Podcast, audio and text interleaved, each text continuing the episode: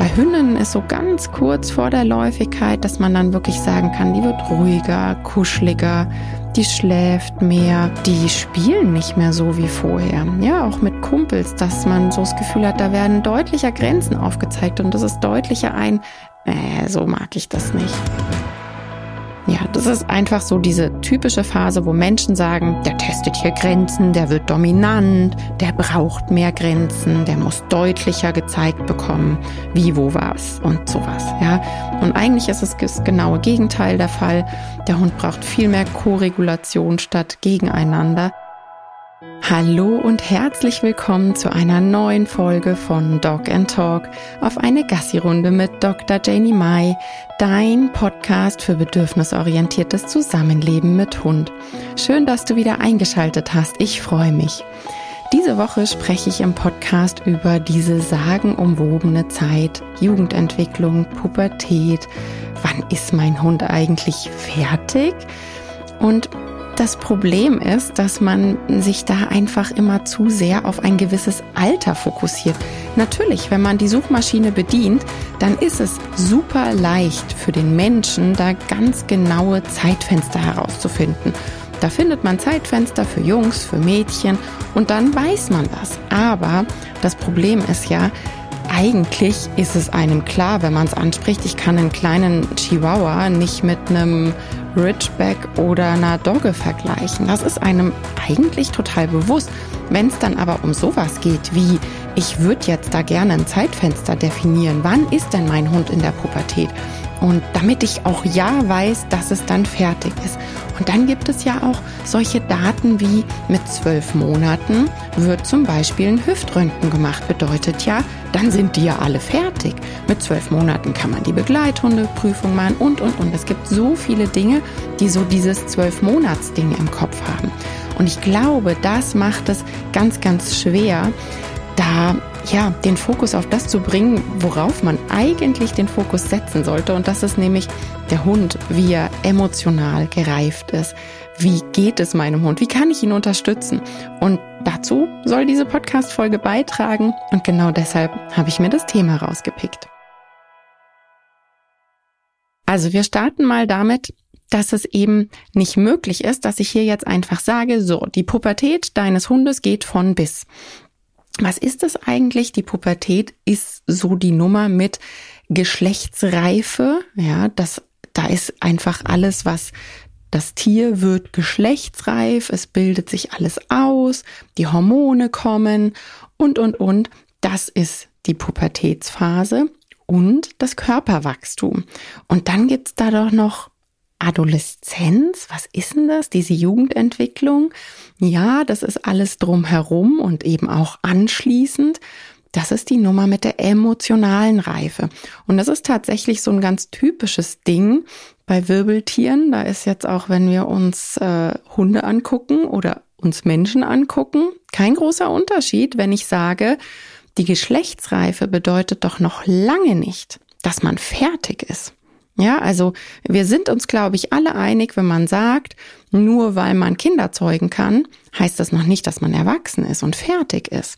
Also das kann es schon mal nicht sein. Und deshalb ist so wichtig, sich da klar zu machen, das eine, die emotionale Reifung ist eigentlich das, worauf wir den Fokus legen sollten, weil uns Hundemenschen geht es doch nicht darum, ob der jetzt Welpen zeugen kann oder nicht oder bekommen kann, sondern uns geht es darum, dass dieses Hormon auf und ab, dass der Hund in dieser Zeit emotional eben auf einem ganz anderen Level fährt.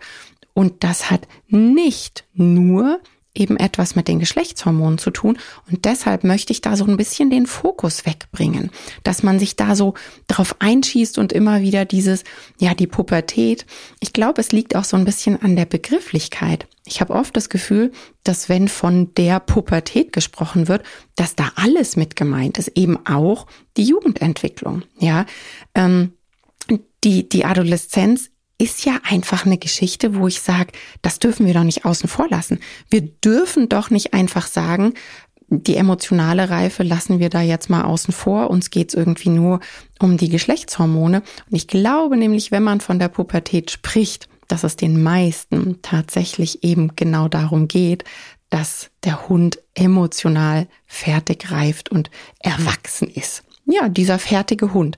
Was ist damit eigentlich gemeint? Ich glaube, die meisten haben da im Kopf, dass es nicht mehr so dieses Auf und Ab und dieses nicht vorhersehbares, dieses Rollercoaster-mäßige gibt, sondern dass ja da einfach ein Ich kann mich auf den verlassen ist. Und das hat eben was mit der emotionalen Reifung zu tun. Womit fängt dann was wie an?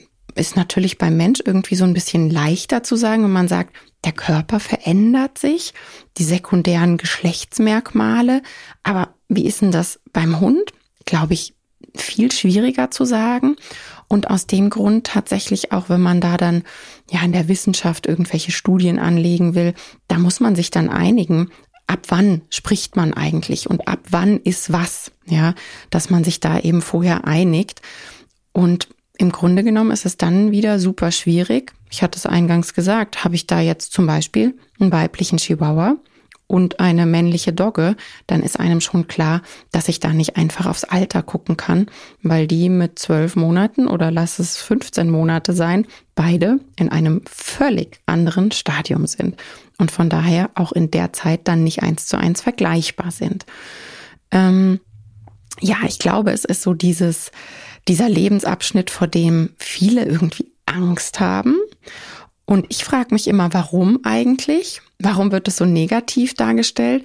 Aber nachdem ich so ein bisschen die Suchmaschine bedient habe, ist mir aufgefallen, ey, krass, äh, das liegt, glaube ich, einfach daran, dass im menschlichen Bereich das auch so negativ gesehen wird. So eine krasse Phase für dich und dein Kind und und so wird das auch beim Hund gesehen. Alle reden da von so einer total üblen, krassen Phase. Und es ist einfach sau wichtig. Es ist eine super, super wichtige Phase. Und ich kann nur sagen, in meinem Kundenstamm, wenn wir wirklich sagen, wir sind bedürfnisorientiert unterwegs, wir schauen auf die Bedürfnisse, auf die emotionale Gesundheit unserer Tiere. Wir schauen uns wirklich an, wie geht's dem? Wie geht's dem damit, wenn ich das und das mache? Und was und wie kann ich den Alltag verändern, verbessern, strukturieren, damit es meinem Hund gut geht? Und dementsprechend wird da die Pubertät, die Jugendentwicklung nicht so krass angesehen. Das ist zumindest das, was ich so rausfiltere, weil es dann gar nicht so krass ausfällt, hat für mich auch was damit zu tun, dass wenn ich eben zum Beispiel beim Rückruf sowas gemacht habe wie du kommst oder sonst, ja, mit Druck gearbeitet habe, dann kommen wir natürlich in dem Moment, wo da die Hormonwelt sich komplett verändert und eben auch die Psyche sich verändert, da ist doch ganz klar, dass wir auch mal an einen Punkt kommen, wo ganz deutlich ein Nö, ordentlicher Widerstand, ja, Druck erzeugt Gegendruck, da mache ich jetzt nicht mit, so nicht. Und dann erntet man sozusagen die Saat, die man gesät hat, über dieses Druckaufbauen. Und wenn man das eben von Anfang an nicht gemacht hat, ich bleibe jetzt mal bei dem Beispiel mit dem Rückruf und eben gesagt hat, ich arbeite über ein Du willst kommen, weil ich weiß, was sind deine Hobbys. Ich habe Verstärkerlisten. Ich verstehe, um was es dir da gerade geht. Ich gehe auf dich ein und dann willst du zu mir kommen.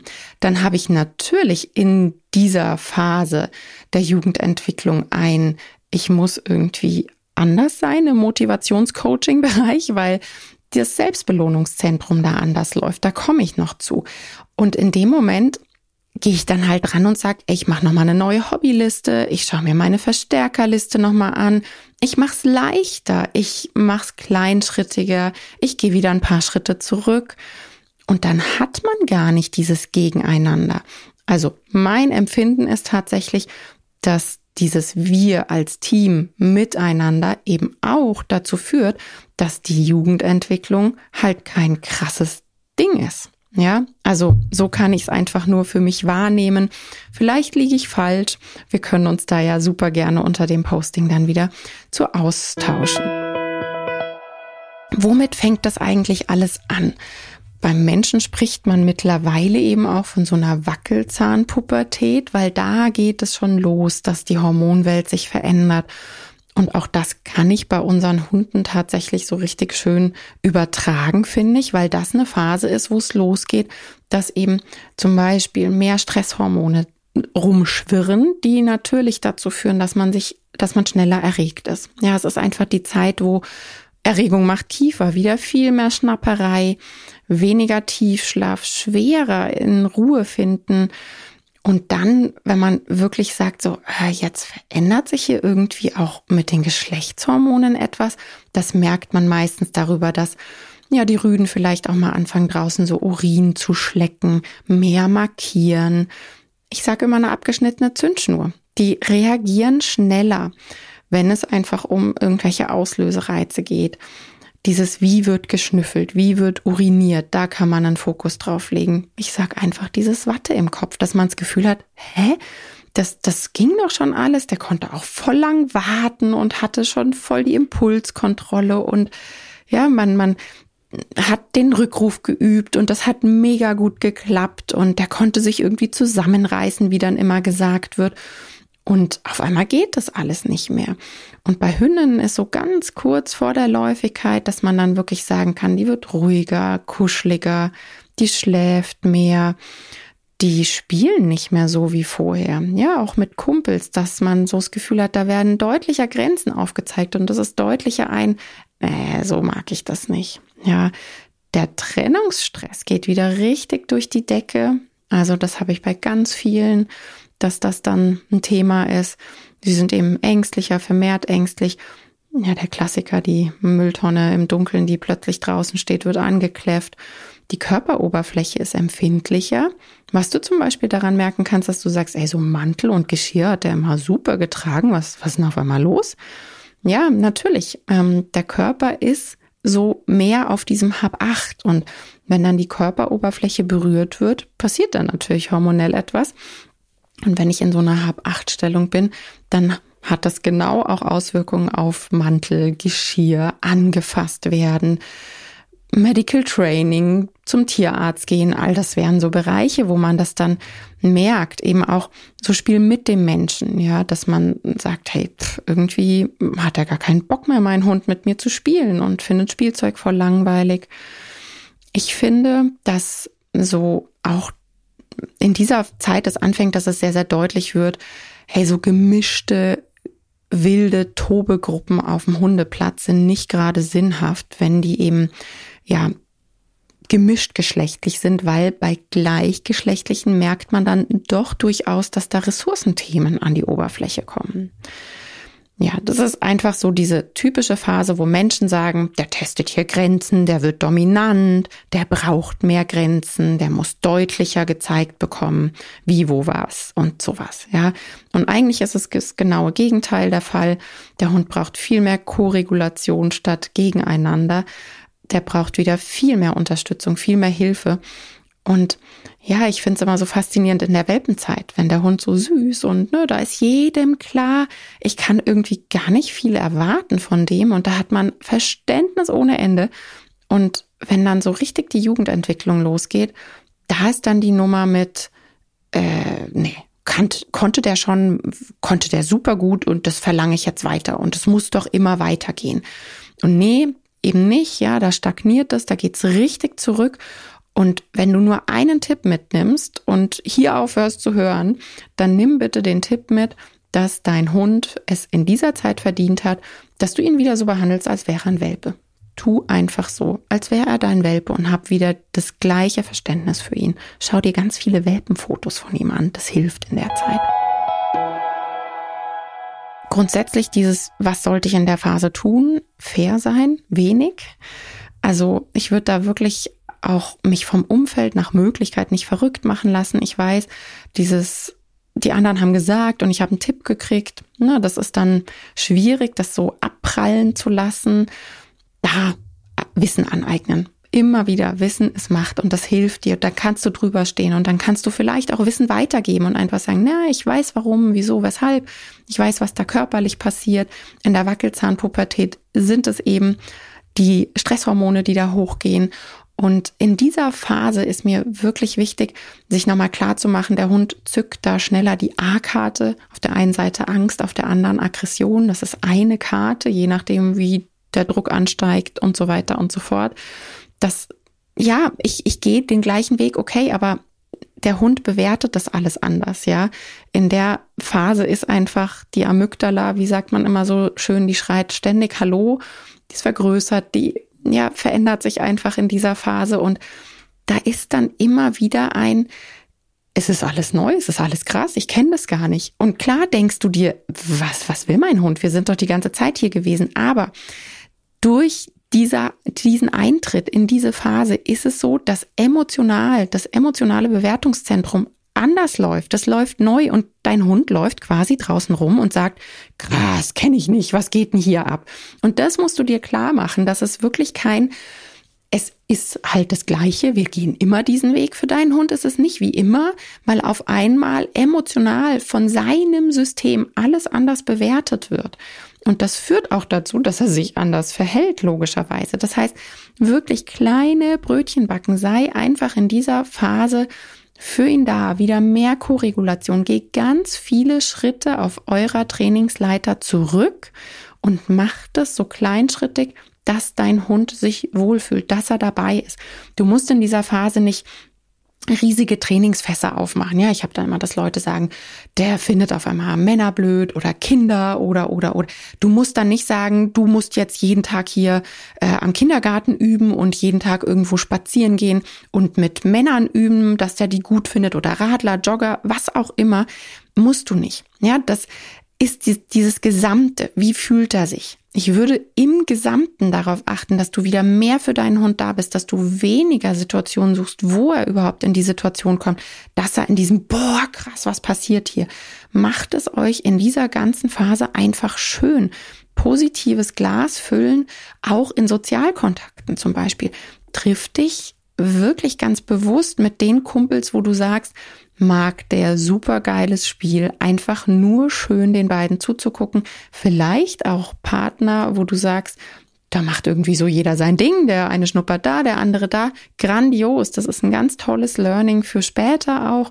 Ja, man muss ja nicht immer miteinander toben. Dieses so zusammen, äh, ja, ich sag mal zusammen unterwegs sein und jeder schiebt seine Kugel ist ja auch ganz, ganz toll und, und für später eben auch wichtig. Also nicht mehr dieses, wir treffen jetzt dauernd neue Hunde, ich gehe auf die Hundewiese, das überfordert. Das System ist ja gerade eh überlastet. Der sieht besser, der riecht besser, der hört besser. Dieses ganze System ist auf Hab 8. Und deshalb prasselt auch mehr auf ihn ein. Und ich glaube, alleine das zu wissen, führt schon dazu, dass man eben nicht sagt, oh, mein Training hat versagt, oh Gott, ich habe mich doch so vorbereitet für diese Phase und ich habe, glaube alles falsch gemacht. Oder mein Hund ist nicht okay, mit dem stimmt was nicht.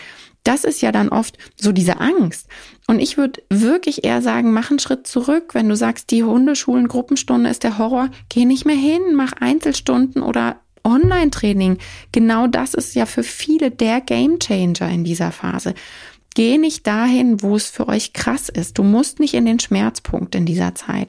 Macht euch echt eine schöne Zeit. Ich finde für diese Phase super cool sowas wie Dummy-Arbeit, Nasenarbeit, Spurensuche, Tricktraining, Hoopers Agility, solche Sachen die auch so ein bisschen das Distanztraining zum Beispiel mit reinbringen, die finde ich einfach mega genial. Ähm, nur, also das ist mir nochmal wichtig, das jetzt reinzubringen, Geschlechtsreife bedeutet nicht geistig fertig gereift sein. Und deshalb finde ich es müßig, immer so über dieses, wir reden über die Pubertät, weil uns das im Grunde genommen nicht wirklich weiterbringt. Das, worum es einem eigentlich ja geht, ist die Jugendentwicklung. Wann ist mein Hund geistig fertig ausgereift? Und ich hatte eingangs gesagt, das macht einen riesigen Unterschied, wie groß der Hund ist. Und genau das ist die Nummer. Größe, Geschlecht, also wie bei Menschen, weiblich schneller, männlich langsamer. Und dann kommt ja bei uns auch noch die Zucht hinzu. Ja, es gibt einfach die Hunde, die auf einmal so auf Masse, auf wirklich, ich sag's jetzt mal so, Testosteron gezüchtet wurden. Wenn man sich zum Beispiel die Ridgebacks von früher anschaut, dann haben die nichts mit diesen riesigen Zuchtbullen zu tun. Ich sag's immer so drastisch, die da heute zum Teil rumlaufen. Und die brauchen noch länger als vorher spät entwickelnde Rassen sowieso schon. Das heißt, wenn die so auf Masse gezüchtet sind, ja, dann dauert's noch mal länger. Muskelmasse führt eben auch dazu, dass es noch mal verzögert ist und bis dann die komplette geistige Reife da ist, kannst du eben sagen, ist bei so einem Ridgeback, sind da mal locker vier Jahre ins Land gegangen, während bei einem Chihuahua, kannst du sagen, nach anderthalb, zwei Jahren ist der durch. Und der kommt ja auch viel, viel früher in die Geschlechtsreife. Viel früher, ja. Von daher, uns geht's nicht darum, wann kann mein Hund äh, Babys zeugen oder bekommen, sondern uns geht's um diese geistige Reife. Und da nochmal zurück auf die Frage, ja, wann ist mein Hund eigentlich fertig? Darauf antworte ich immer super gerne nie, weil es eine stetige Entwicklung ist. Es passiert immer irgendwas. Im Alter ist es dann eben das Altern, die körperlichen Zipperlein. Man hört nicht mehr so gut, man sieht vielleicht nicht mehr so gut, man ist nicht mehr so feinmotorisch, die Muskulatur nimmt ab. All das führt ja auch dazu, dass sich wieder Dinge im Alltag verändern, dass ich den Alltag anpassen muss, dass ich das Training verändern muss, dass ich vielleicht neue Dinge ähm, üben muss mit meinem Hund oder möchte. Und von daher habe ich immer so Schwierigkeiten damit, dieses, wann ist der fertig? Ich weiß aber, was du meinst. Man meint damit so klassisch, dass wann ist nicht mehr das, man wacht morgens auf und weiß nicht, welchen, welchen Hund habe ich denn heute? Ja, wo man so schön sagt, ich sehe dem an der Nasenspitze an, ähm, ja, wie es quasi schon der Tag läuft sozusagen. Aus dem Grund wirklich meine Bitte, hab eher den Hund im Blick als Ganzes und, und ja, achte so ein bisschen drauf, wie entwickelt er sich geistig, wo hat er Stress in Situationen mit Auslösereizen, wo kann ich ihn unterstützen? Und da gibt es dann eben je nach Größe des Hundes, Geschlecht des Hundes und auch wichtig zu wissen, wenn der Hund zum Beispiel in, ich sag jetzt mal, einem, irgendwo auf der Straße mit kaum Futter und so weiter aufgewachsen ist, dann entwickelt sich der Körper noch mal langsamer. Das führt natürlich auch, ja, wenn Nahrungsknappheit und so, ja, macht auch was mit der körperlichen Entwicklung. Genau, kommt noch oben drauf. Welches Alter, wenn wir jetzt von so einem klassischen mittelgroßen Hund ausgehen, sage ich immer, die ersten zwei Jahre solltest du wirklich einfach bereit sein. Wirklich diese Bereitschaft haben zu sagen, ich achte auf meinen Hund, ich bin echt da für den und auch zeitlich zu sagen, ich investiere da. Und ab da geht's echt aufwärts. Also bei mir war das immer bei, bei allen, dass ich so mit drei gesagt habe, boah, krass, irgendwie jetzt geht es so zack, zack, zack, wo, ja, wo ich so die Samen, die ich gesät hatte, wo ich einfach ernten konnte. Und bei großen Hunden, ich hatte es gerade schon angesprochen, da sind wir gerne mal bei den vier Jahren plus. Und bei kleinen Hunden ist das natürlich deutlich früher. Also es kommt auf die Größe drauf an und deshalb finde ich so schwierig eben auch zum Beispiel diese Gruppenstunden rein nach Alter zu machen. Ja, dass man sagt, hey, die Welpenstunde ist bis zu dem 18. Woche, sage ich jetzt mal, ist meistens klassisch und ab dann Junghundkurs. Und das macht einfach keinen Sinn, weil das sieht nicht die Unterschiede, die eben ganz zwangsläufig auch da sind. Genau. Wie kann ich meinen Hund gut unterstützen in dieser Phase? Wissen, was habe ich so für Tools, die beim Stress helfen? Ja, und wie kann ich das grundsätzlich emotionale Wohlbefinden meines Hundes steigern? Was hat er für Hobbys? Was macht er gerne? Wo kann ich mich gut aufhalten? In dieser Phase kommt ja zum Beispiel auch auf der Jagd äh, Trieb so richtig schön hoch, wenn er denn da ist.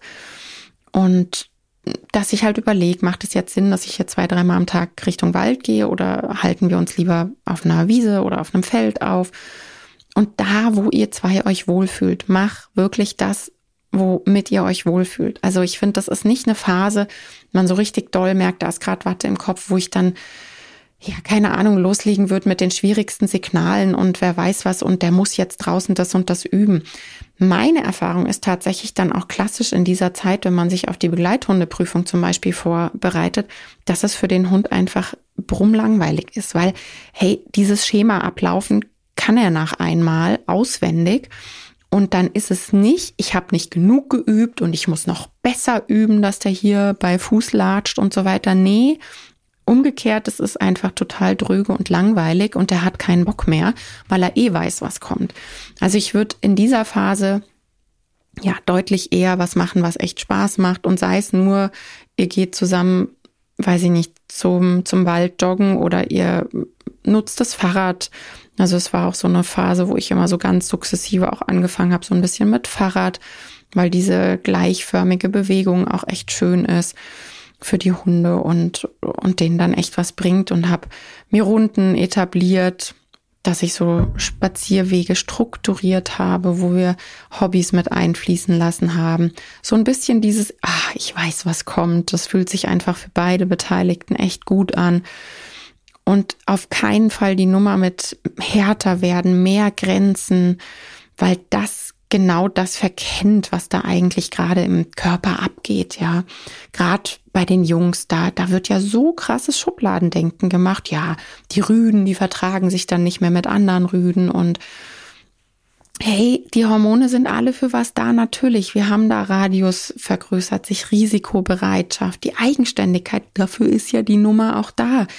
All das führt eben zu diesem, ich weiß auch mehr, was ich möchte und ähm, wenn du zum Beispiel körperlich mit mir umgehst, ja, dann mache ich mit, ja. Und das ist einfach so das, was man sich da vor Augen führen sollte. Es ist kein, der braucht jetzt mehr Grenzen und mehr Härte. Nee, es ist ein äh, Wake-up-Call. Du hast vorher wirklich da Samen gesät, die nicht okay waren und der Hund macht jetzt mit und lässt sich das nicht mehr gefallen. Und dann würde ich eben nicht noch zusätzlich den Druck erhöhen und, und da halt eher gucken, hey, ich möchte durch die Phase als Team durch und ich möchte unsere Bindung nicht kaputt machen, unsere Beziehung nicht kaputt machen. Ich hätte gern, dass du echt zu mir kommst und auch weißt, wenn was los ist, komm her, ich bin für dich da und all diese Sachen. Ich finde, eine Sache, die ist mir noch wichtig zu sagen, bei Hündinnen zum Beispiel, haben wir oft das Thema Schmerz nicht am Schirm. Warum auch immer. Aber ne, bei, bei Menschen ist das irgendwie völlig klar. Unterleibsschmerzen, Kopfschmerzen, sich nicht wohlfühlen und, und, und. Und bei Hündinnen, die dann irgendwie sich verkriechen, wird daran gar nicht gedacht. Also behalte das mal im Hinterkopf. Ich habe da schon einige, wo ich gesagt habe, probier jetzt echt bitte mal Schmerzmittel und den Hunden ging es dann deutlich besser, weil in der Läufigkeit nicht an die Schmerzen gedacht werden.